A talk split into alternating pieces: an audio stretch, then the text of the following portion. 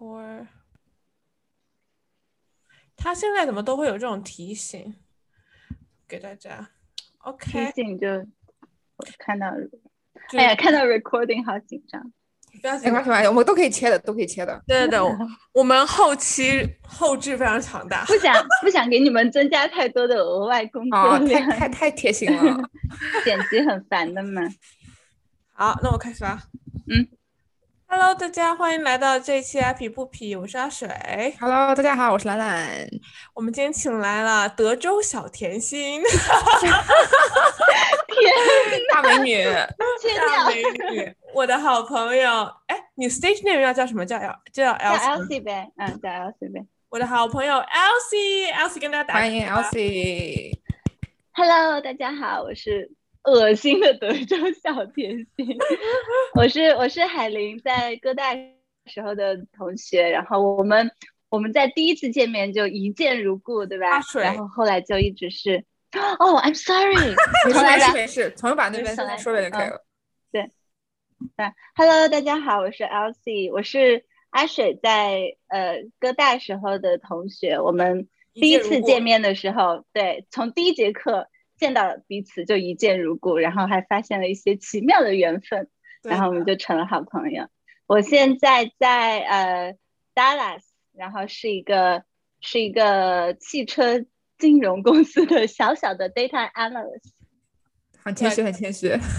对，恭喜 Elsie，Elsie 就最近又搬了新的地方住，然后乔迁新居，然后又开始了一份新的工作，就是感觉，然后他终于有时间来当我们的嘉，当我们的嘉宾，因为他之前一直都很忙。然后我们之前在夏威夷的时候有有就是聊很多，然后我们就觉得哇，我们聊这些完全可以到播客上面来聊，然后跟大家来分享我们这个年龄的焦虑啊，或者说不顺心啊，其实很多人都经历了同样的事情，就是我对，所以今天想请呃那个 L L 仔给我们讲一下，就是我们现在这一代年轻人，我觉得我们还算年轻吧，同意吧？两位我们这代是属于 什么？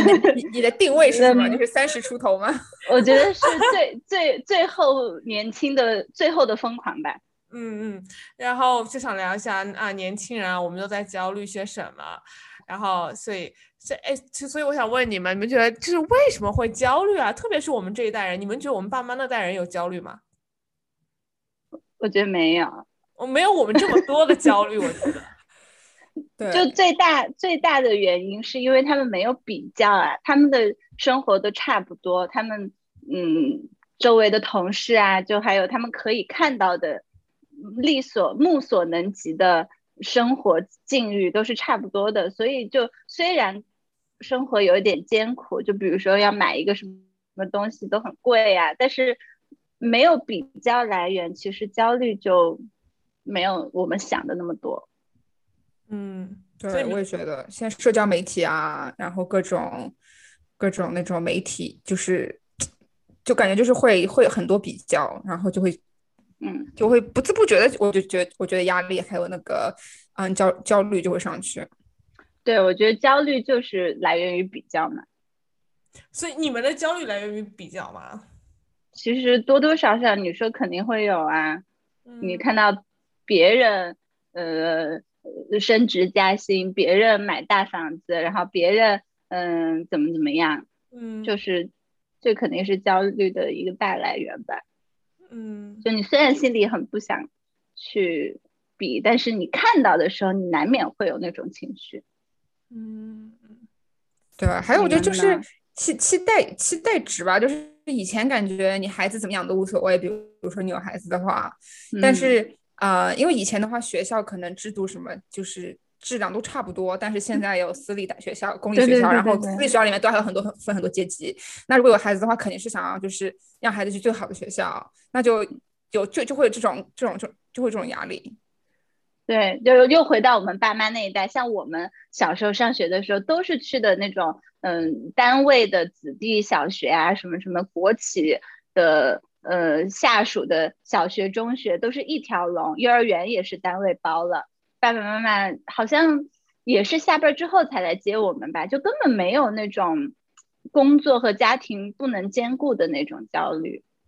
对，但但我我记得我小学还是什么时候还是有那种什么就重点班、重点学校那种，嗯，这是有的。但是好像家长也不会说费很大力气把你送进去，好像就很 easy 就把你送进去了，就感觉好像没有那种竞争，也不要面试家长这样子。然后我知道我现在朋友的小孩要进那种大学，就很好的幼儿园还是小学，然后都要面试他们，就面试两夫妻爸妈到面试。对，嗯。对，我觉得还有一点是，就是可能说起来是比较，就是比较 entitled，但是就是我觉得还有很大一点，为什么焦虑，是因为现在人的选择越来越多，嗯，然后就是你选择多了之后，反而就会更焦虑。就以前你可能选择比较少，就这么一条路走，你就你就走下去吧，对吧？现在你太多了，出国不出国，这个对，就是去哪去，到底是去东岸还是西岸，还是去干嘛？回国不回国，都是太多选择要做了。对，是的。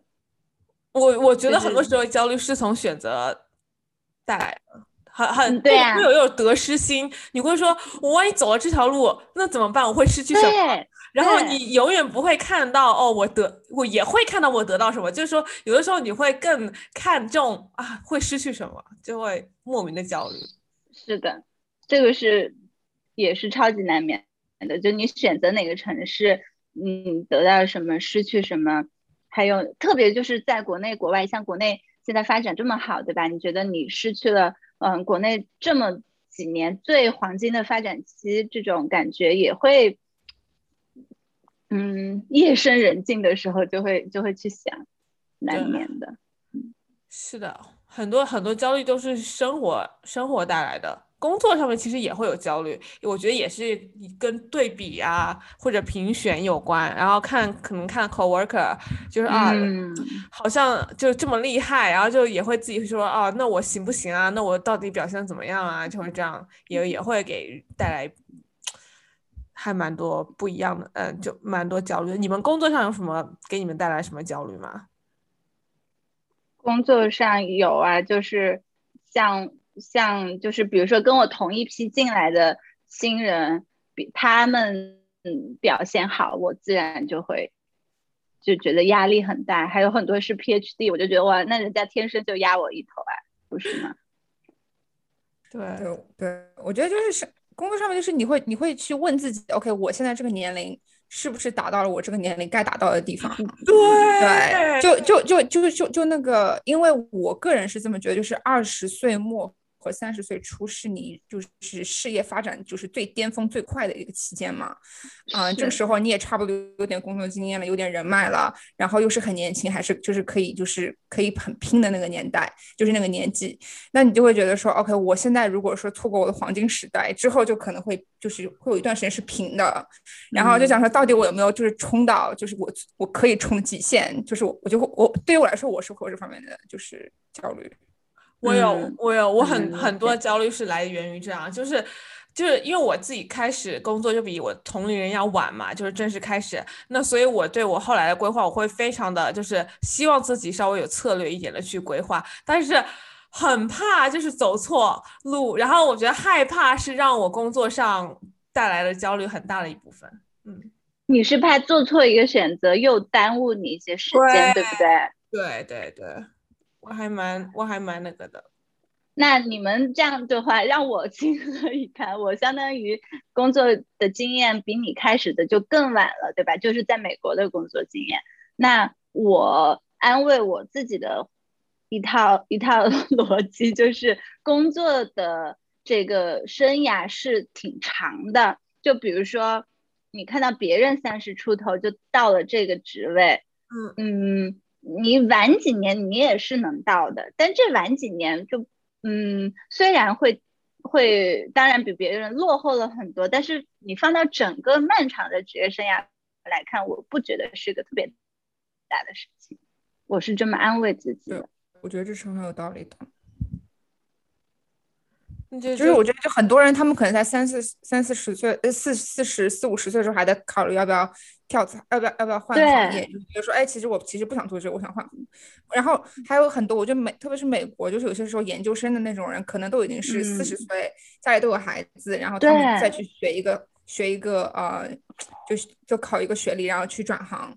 就我觉得，就是真的是事业是一个很漫长的一个一个路，就是你回头看的话，其实两年只是可能只是百分之百分之很小很小的一个你你的一个就是整个旅程里面的很小的百分比。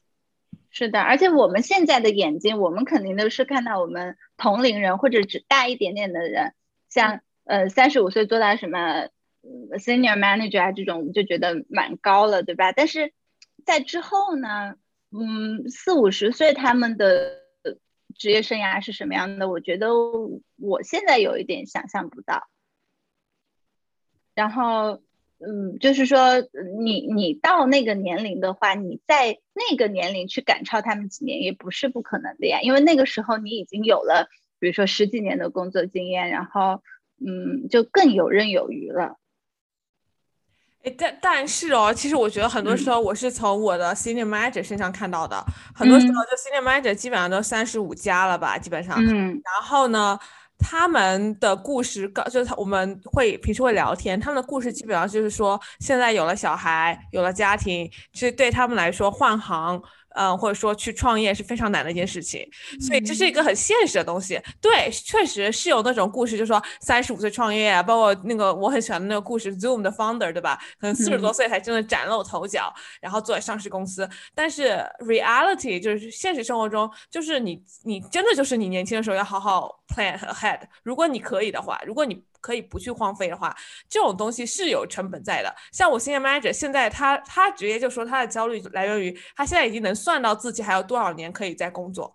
那他在这么多年可以在工作的时候，他到底要怎么样计划？他是他会他会觉得有焦虑，因为他年轻的时候也是周转了各种，就是从就是四大往又往 industry 跳啊，industry 又跳回 star，，就是反正就是他就一直在 figure out 自己要什么。然后所以而且他说他现在只想找一份。他熟悉的工作，因为他有两个小孩，然后他但他老婆也都工作嘛，所以就是他们俩都有都可以支撑这个家庭，就做一个中产阶级是没有关系的。但是他说他年轻时候的抱负，现在已经就是，就就你从他对话来说就已经退去了。他说他有想过跟朋友就是创业，后来做了三个礼拜还是几个礼拜就没做了，因为。因为就是就是很现实的东西，就是有一个就是不想出钱，然后还有他们两个就不想脱脱产去创业，但这种东西就是非常需要 determination 的吧，就感觉，哎，感觉就是你还是要有一定的毅力。但是我觉得我可能就在想，懒人最最懒的方法就捷径，就成功的捷径在哪里？然后就可以让我少焦虑一点，就感觉可能。到最后还是发现自己还是普通人吧，所以就是真的还是不能有侥幸心理，就是你还是得该怎么样怎么样，就是哎这样说好像有点 negative 吧，但是我觉得是挺现实的。感觉工作几年，我我觉得我之前是个很理想主义的人，然后工作几工工作几年之后变得更更现实了，就是呃会想一些比较 realistic 的东西。然后我我平时找人就是聊天，我也愿意去找那些比较。就是想问题比较现实的学长姐啊，这样子，因为我感觉我已经很理想主义了，我就需要有人来给我泼泼冷水，让我更、更、更、更对。但是这就回到一个，你对自己的定位是什么啊？如果你你是职业上很有抱负，特别是想要创业做出一番事业这种人，你在很年轻的时候，其实你就你就会感觉到你有这种。这种天分或者这种极大的动力会 push 你去做，对吧？那这种事情就是要趁早。然后像像普通人的话，就是你说回到我们回到一个普通人的状态，一个就是说你年轻的时候试了一些错，你到这个年龄差不多也 settle down 了，那你就一步一个脚印走。一另一个就是。你就先想好你是，比如说工作你要做到一个什么地步，然后我这个家庭我要付出多少，这个也是，就是对于普通人来说，你可以有一个规划的事情吧。对，我觉得工作方面的烦恼都是比较实际的，比如说工资啊，就是又是一个很实际的，到底什么样的工资算是好的工资？我你。就是特别是美国，你交完税之后，发现真的是存款真的是很少很少，然后再存一个四零一 k，就发现真的是 存款真的是少到可怜。那你就会就会就会觉得说，哦，我到底是不是嗯，就是我是不是被公平的嗯，就我的工资是是相对公平的吗？我是不是可以有是不是有就是错失更好的机会？对的，所以我觉得嗯，就感觉。会会把你的梦想给磨磨灭一些吧，就是挺现实的。当然，我觉得很大一部分程度，你还是得给自己就是。Self talk 就告诉自己，如果你真的想做的话，这种东西是不会被阻拦的。但是很大一部分情况，我不知道大家就是工作之后人就变懒了，就感觉毕业刚毕业雄心勃勃，就说我每 天要拿两小时来创想我的 idea，创业的 idea，就是你真的会变懒掉，就是对，是的，我觉得这就是普通人的烦恼。你好像又想有一些。什么计划？但实际上你下了班就沙发瘫了，绝大多数人都是这样子的吧？对，我觉得这其实可能跟年龄有关，就是说到就是年龄也会给我们带来一定的焦虑。因为就以以前刚毕业的时候，二十几岁出头，就会觉得哇，精力真的是用不完，然后就是加班加班到凌晨一两点，我也觉得无所谓，第二天还像打鸡血一样继续上班，对吧？但现在。做做不了这种，现在现在就是根本是不可能的事情。然后就周就到了周末，其实周一到周五也没做什么，但周末就想躺在那边躺平，就什么都不想做。对我觉得就是 体力体力些，随着年龄的增长。对啊，就对啊，而且我们现在还都没有小孩嘛，有了小孩之后体力更不够用，对吧？对的，我跟你讲，我刚毕业的时候，我从高中开始，我的名言就是“生时何必久睡，死后自会长然后我现在，我就觉得我好傻呀！我就觉得，我就觉得睡觉是件多么重要的事情哦。嗯，所以你们，所以你们对于那个年龄带来的焦虑有什么看法？这个就是，我就我就觉得这个是一个没有回头路的一个过程。就是你二十几岁的时候有的焦虑，你根本就想象不到。对吧？然后到我们现在三十三十出头，这种年龄带来的，嗯，不管是说是社会赋予你的这种对结婚生子安定下来的这种意义，还是说你个人其实到了这个年龄，心里还是会有想法，什么时候生孩子，什么时候，嗯，就承担这种我们说的是大人的责任，是一个。很大的责任的转变，这个焦虑是其实是内心深处最大的焦虑吧，因为你一旦决定生孩子，你就再也回不去了，对吧？我觉得对，而且还有就是你会照镜子，你会发现自己的法令纹啊，那种标准。在想，哦天啊，又开始把医美把医美安排起来了，你知道吗？就是有种那种焦虑。我觉得很多时候是是会被社会影响的，就是你社会就是追求美，然后的那种呃思想。虽然说大家现在都有意识，就是我不要 fit in，我就是这种。这种这种对，但是你很难不落入，就是或者说有几个瞬间不去落入那种俗套中，然后对，因为被这种社会社会价值观影响了，耳濡目染了。虽然你清晰的意到它可能不对，但是你你你嗯，人就是一个群居的动物啊，其实说到你很难做到那种就是什么的，那是凤毛麟角的，就是能够心理强大到。活在自己的这套逻辑里面，完全不受社会的影响，不太可能。很难。嗯，对啊，其实我觉得就是还有很多年年龄上面，就比如说就是嗯，谈婚论嫁，特别是在纽约，我觉得就是对于单亲女性来说，这是一个比较现实的一个问题。就纽约很多就是比如说呃二十末三十出头的单亲女性，就是也是对就是找伴侣这一块也是比较揪心。这一点我们让海玲来分享一下。这一点我就还有这一点我们让阿水来分享一下。阿水有发言权，来分享一下。没有，其实我觉得就是那天我跟兰兰在聊天嘛，然后我们就在说纽约最多什么？最多是 strongly independent women 和 strongly independent gay。非常多的独立有能干的女性，还有独立能干的同性恋。其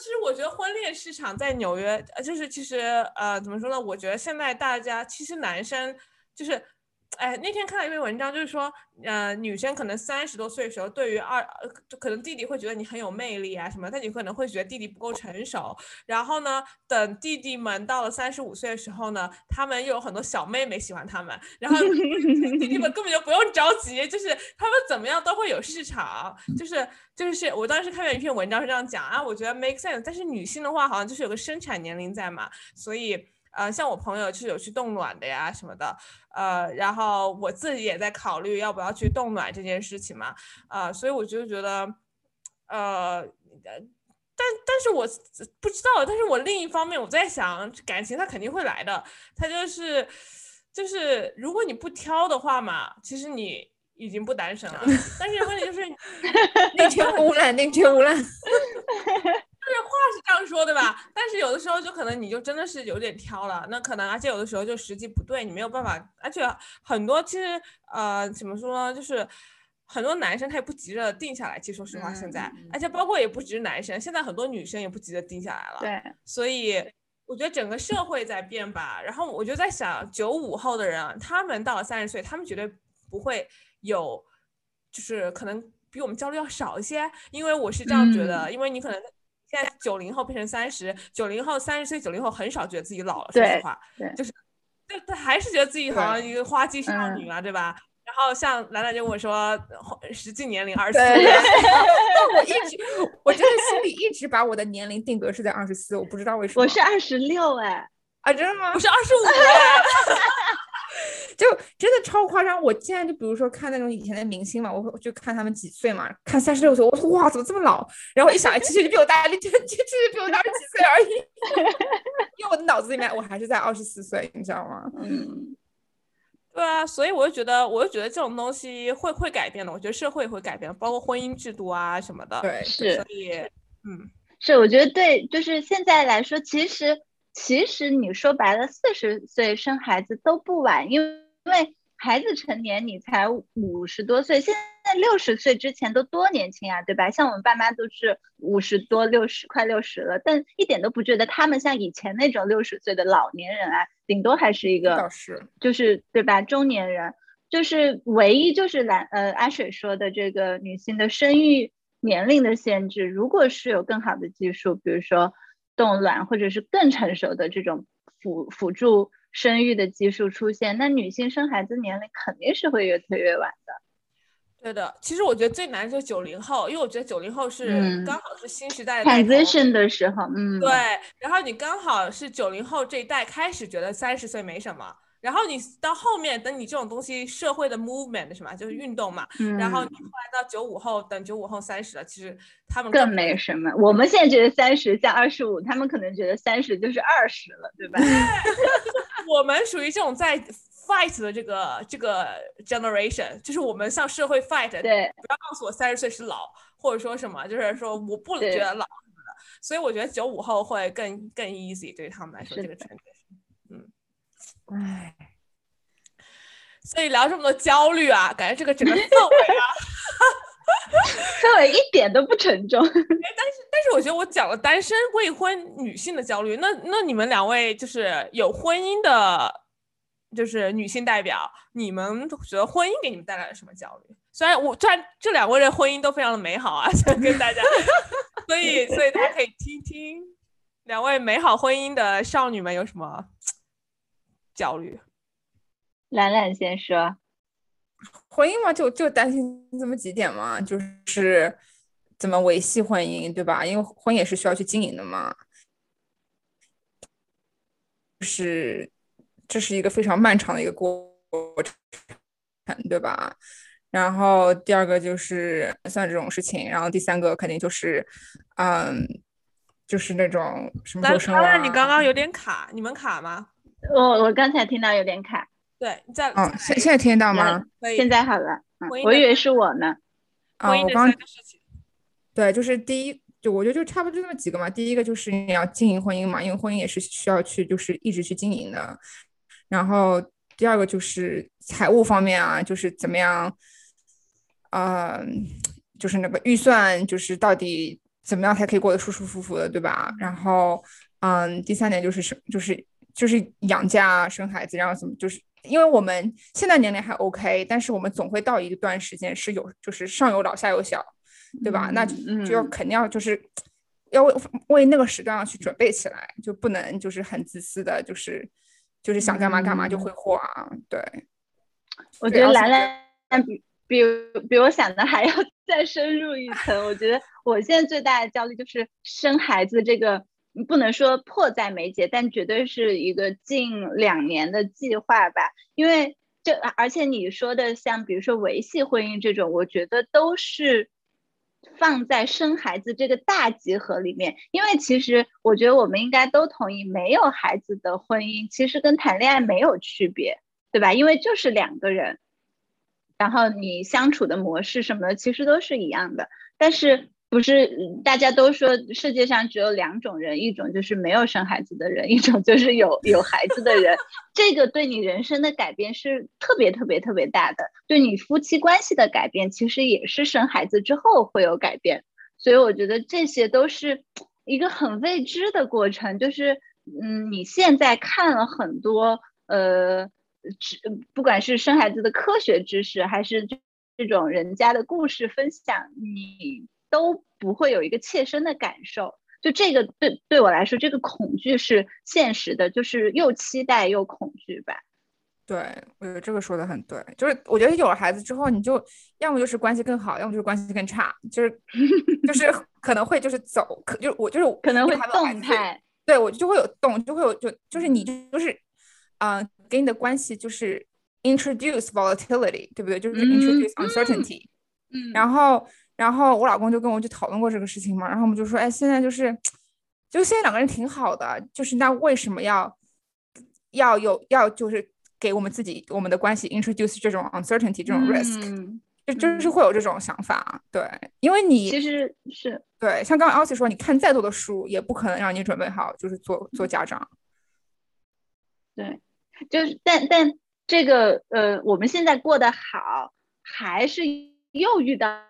还有这个女性生育年龄这个限制，这个东西真的是这个 现在我们讨论话题里面最烦人的东西，对不对？是的，如果没有这个限制，就很没有那么多有的没的烦恼了。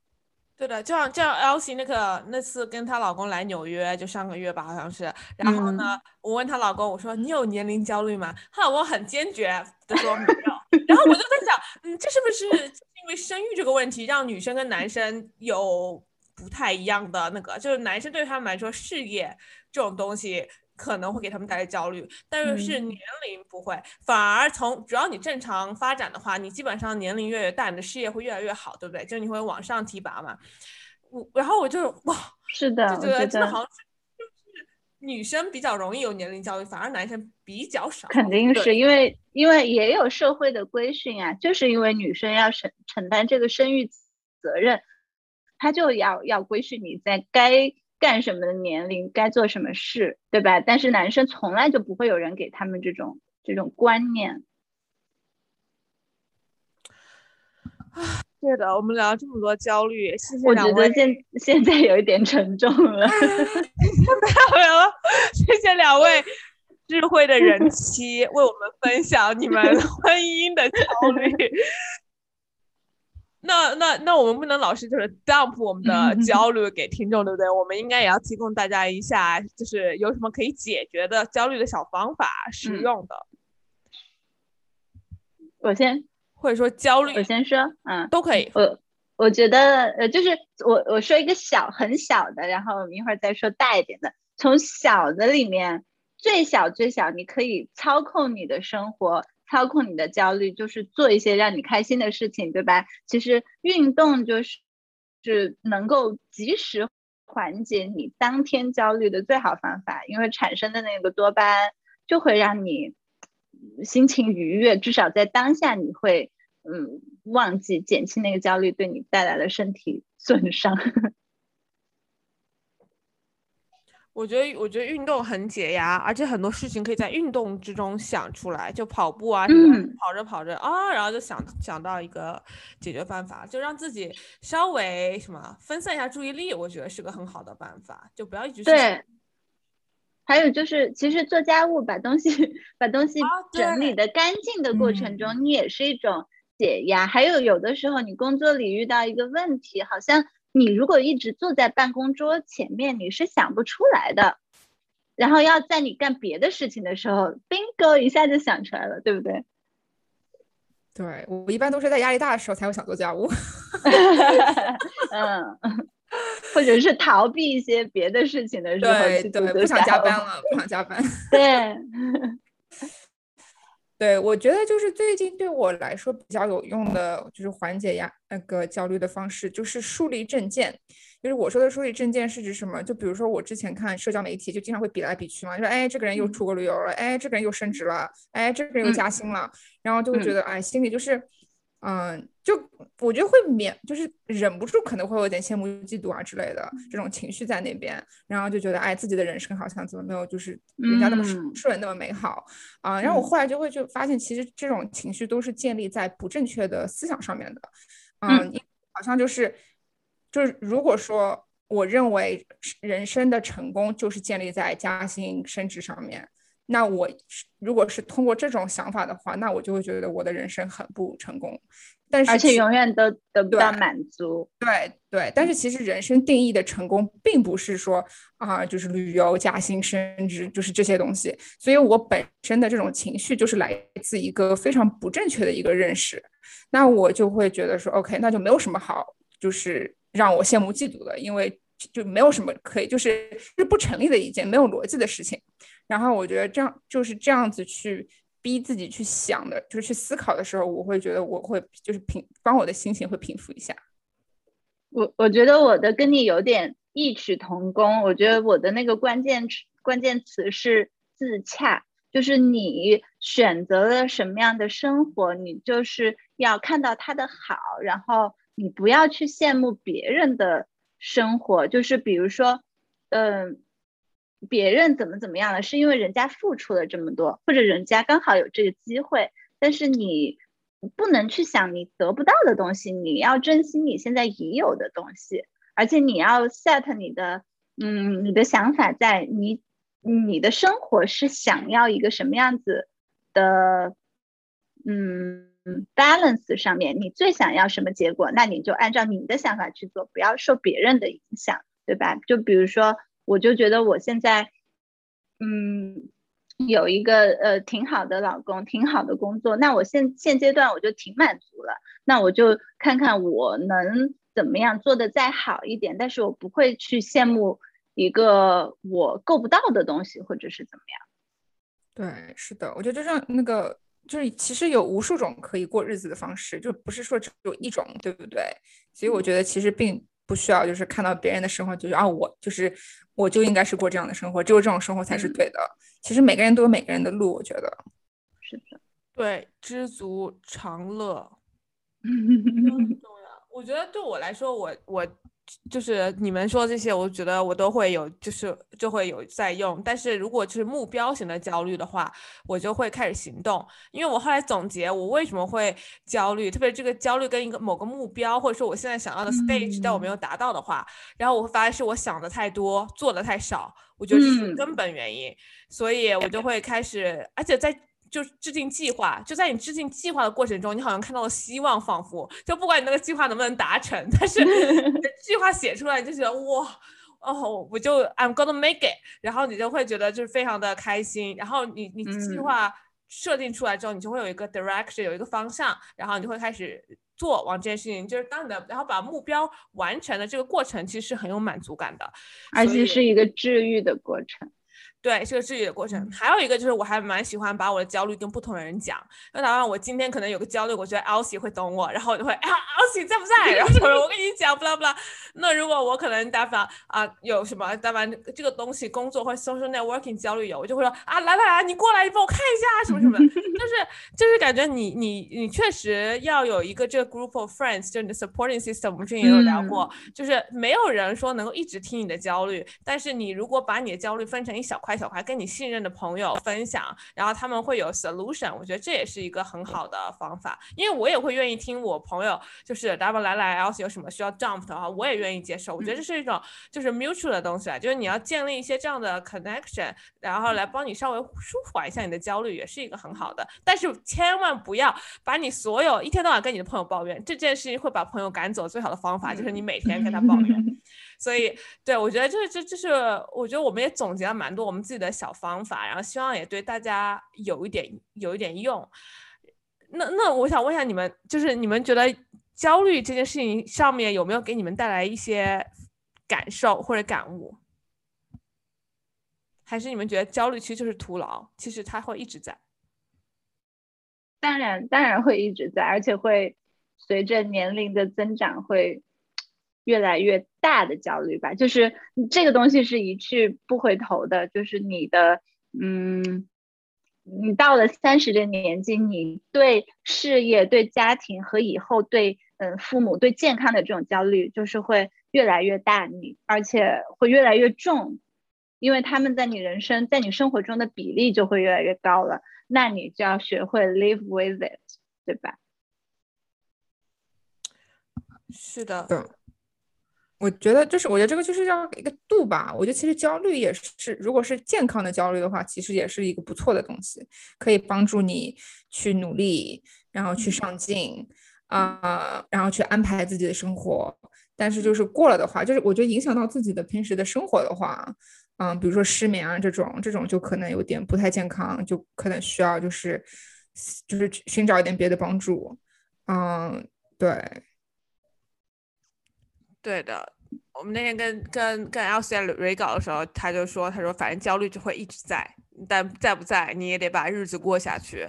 然后我们希望就是得生活，对，我们就希望今天通过我们三个人给大家分享我们的焦虑，可以让大家不那么焦虑，这就是我们今天的目标。我觉得目标是让大家看到，就是其实每个人都很焦虑，然后大家就互相作伴吧。对，是很正常的事情。嗯，对你可能看到别人就是光鲜的一面，但其实他们就像 Elsie 前面有讲，就他们可能后面就付出了很多，所以闪光的那一刻刚好被看到了，然后都在默默的努力呢，对不对？或者说经历了，You never know，right？也不知道别人经历了什么。兰兰，你要不要问最后一个问题？嗯，好的。那很感谢今天 Elsie 过来做我们嘉宾，跟我们分享这么多。嗯，所以今天如果有嗯。只有一句话能让观众记住，你会想说什么？我想说，就是珍惜你现在所有的，然后让你的生活。Sorry，我想说的是什么？我想说，就是就是珍惜你现在所有的，然后在你现在的基础上去做的更好，而不是看着别人的东西。对的，没有错，珍惜眼前人。对，还有感恩，我觉得这个是非常重要的。是的，对，让我赶快找到我的眼前人。好了好了，又不忘自黑一下。我们今年还有一半时间呢。哦天啊，今天跟呃 Benson 聊天，就有来过我们家我们节目的嘉宾。然后我们再说下一届奥运会在哪里？然后下一届奥运会二零二四年在巴黎。然后我说二零二四年我们俩都还单身，也不是没有可能。不要这样，不要这样，不可能。啊，祝我跟 Benson 两个人都顺利脱单。今年内，好，加油，加油！不会的。好，那我们今天节目就到这，谢谢大家收听，谢谢 Elsie 来，谢谢我的德州小甜心，然后还对，然后还有谢谢我的 partner 兰兰，对我感觉我们，我感觉每次我跟兰兰都会感谢嘉宾，但我们好不好都没有感谢我彼此，就觉得我觉得哦，说感恩吗？对，感谢 Elsie，感谢阿水，我来感谢一下，感谢阿水，感谢兰兰。感谢 Elsie，好了，观众要要要要直接按 要拉黑我们了，快去做运动吧。对啊，不要再听了。对对，如果你焦虑的话，就赶快开始做运动吧。那我们这期节目就到这，谢谢大家收听，谢谢 Elsie，我们下期再见，下期见，拜拜，拜拜。啊，我觉得录。